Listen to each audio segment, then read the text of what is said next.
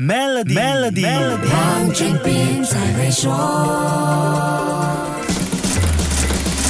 你好，我是黄俊斌。我们真的很难想象，通货膨胀率达到三位数，人们的生活会是怎么样的一种状况？之前说了，津巴布韦、阿根廷和黎巴嫩，目前世界上通货膨胀率排在第五、第四和第三的国家。这一集来跟你说一说，排在第二和第一位的两个国家。受到战火蹂躏的叙利亚，是目前通货膨胀率排在全球第二高的国家。连年的内战让这个西亚国家跟难民潮几乎是画上等号。根据二零二零年的更新数据，叙利亚的通货膨胀率高达百分之一百三十九，高涨的通胀迫使叙利亚在今年一月把货币贬值了百分之五十。二零一一年的阿拉伯之春点燃了叙利亚的民主抗争，从学生上街示威演变成了军事内战。全球暖化也给紧张局势添了一把火。二零零七年到二零一零年的干旱迫使很多叙利亚人民从乡区迁移到城市，这加剧了贫穷问题和社会动荡。由于人均收入不断的萎缩，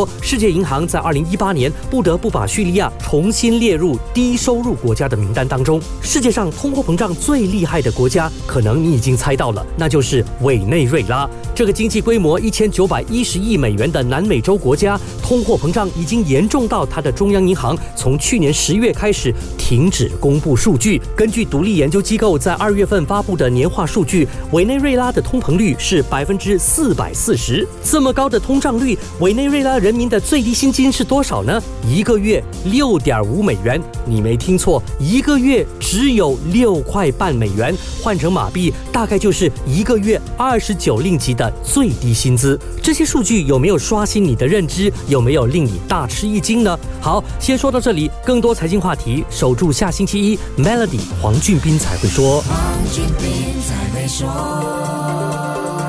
与 Maybank Premium 一起发掘量身定制的财富机会，您还有机会赢取 Apple MacBook Air、黄金及更多奖励。浏览 Maybank Premium Wealth.com/rewards，活动日期为二零二三年五月一日至八月三十一日，需符合条规。